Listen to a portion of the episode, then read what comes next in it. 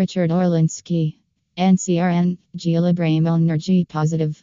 Jiv Drake UMSCR Ashen Zaden Les Hamskanales Erlers Pens S Noyers, Quells Les Transformen and Artiste incontournable de la scène artistique France et internationale, Richard Orlinski Southeast Consacert Linement L'Art depuis plus 15 ans.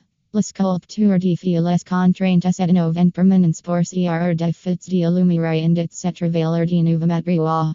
L'artiste utilise principalement de matériaux contemporains comme l'arsine et l'aluminium mais également le marbre, la pierre ou le bronze. Orlinski convoit ses ouvers autour du concept Born Wild et s'interroge sur la transformation d'un instinct primordial en motion civilisationnelle cre ainsi d'ouvers d'artwi adjacent sur nos pulsions, sur nos archismes.